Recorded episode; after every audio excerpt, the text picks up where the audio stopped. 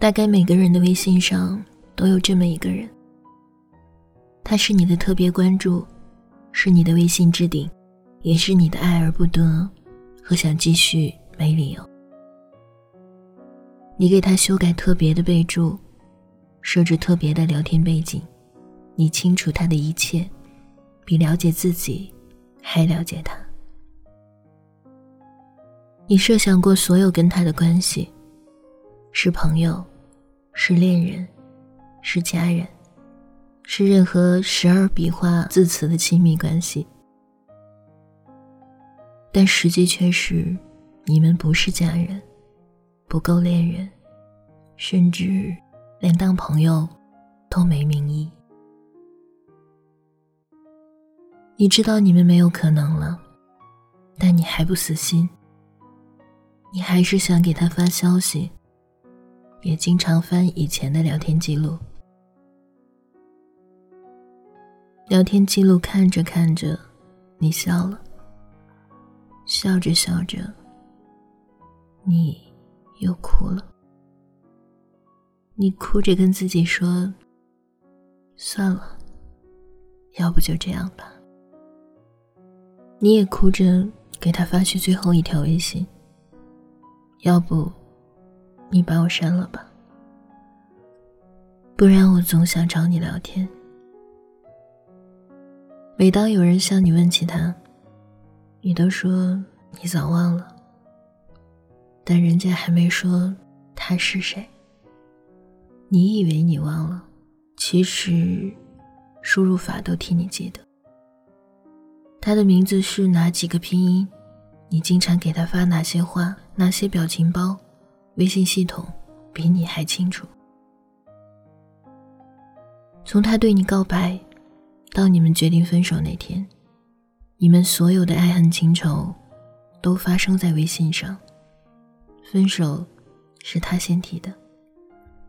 分手当天，他如释重负，你也故作坚强，你还调侃自己说：“拜拜就拜拜，下一个更乖。”但当他说出“我们分手吧”这句话的时候，你的心狠狠疼了一下。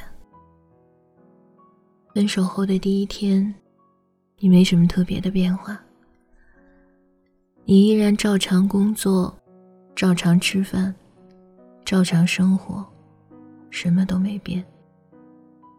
分手后的第二天，你开始有意无意避开他。你不看他的朋友圈，不刷他的微博，不打探他的消息，你假装不在乎，假装不痛不痒。分手后的第三天，你忍不住了，你开始翻他的朋友圈，从第一条翻到最后一条，但他好几天没更新了，从你们分手那天起。分手后的第四天，你删完相册里你和他所有的合照。分手后的第五天，你去了一趟你们第一次约会的地方。回来你发了朋友圈，仅他一人可见。你等了一天，他都没有点赞，没有评论，于是你清空朋友圈里所有跟他有关的动态。还设置了仅三天可见。分手后的第六天，你删了你们之间所有的聊天记录。分手后的第七天，你犹豫了一天，最后还是鼓起勇气给他发了最后一次微信。你说：“要不，你把我删了吧，不然我总忍不住要找你。”他没有回复，你趁时间还没超过两分钟，撤回了那句话。你含着泪告诉自己：“就这样吧，不打扰，是我能为你做的最后一件温柔的事情。”分手后的第八、九、十天，甚至是一个月。你都没想起他，你故意让自己忙碌起来，每天给自己安排一堆事。忙碌是可以让人忘掉很多烦恼，但忘不掉思念。你以为你已经放下，也已经忘记他了，但每一次只要打开微信，还是忍不住点开他的头像。即便取消了给他的微信置顶，但你还是一眼就能认出他。你点进去他的朋友圈，他没有对你设置权限。你还没来得及开心，就看到他的新动态。九宫格的照片里没有你，他依然很快活。比设置权限更残忍的是，是他故意让你看到他的现状；比失去更痛的是，他还在，在没有你的日子里，他依旧活得风生水起。先动心的人，先变心。后动心的人，不死心。对于你们不再相爱这件事，他已经走出来，无关痛痒。你却频频回头，一次次揭开伤疤，自舔伤口。明知道不可能了，没希望了，还是不愿放手。你已经不再是他的伏羲听，也不是他的唯一。他却成了你的无可救药，怎么都戒不掉。非要撞到南墙，把自己撞得头破血流，你才醒悟，原来我们真的没有结果。我真的不必在原地等候了，就这样算了吧。何必再苦苦挣扎？我狠不下心删你，求你删了我吧。把我删了吧，不然我总想舔着脸去找你。要不你把我删了吧，不然我总想找你聊天。这是网易云热评墙里的一条热评，这条热评有二十几万人点赞，每一个点赞都是一颗破碎的心。背后都有一个让人心酸的故事。其中有人说：“要不你把我删了吧。”这句话一共八个字，手机正常输入这八个字，九宫格平均需要五秒，二十四键需要七秒，而输入到发送一共不到十秒的时间。这短短几秒的时间。我却已经花光了所有的勇气，就像我和你，单单是遇见你，我也已经用光了积攒了一辈子的幸运。我曾以为你是我的来日方长，所以我义无反顾的去撞那南墙。可后来我才发现，你不过是我的两可一梦。来赠我空欢喜一场，所以啊，你把我删了吧，不然微信一响，我还总以为是你。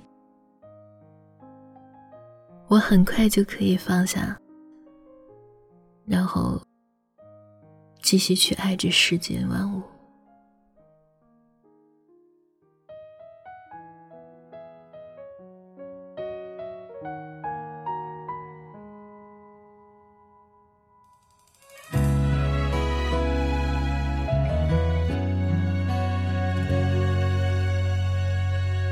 你的吻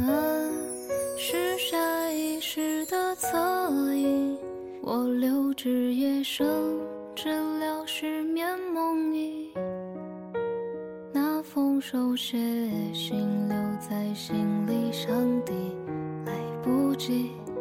赋予它旅途的意义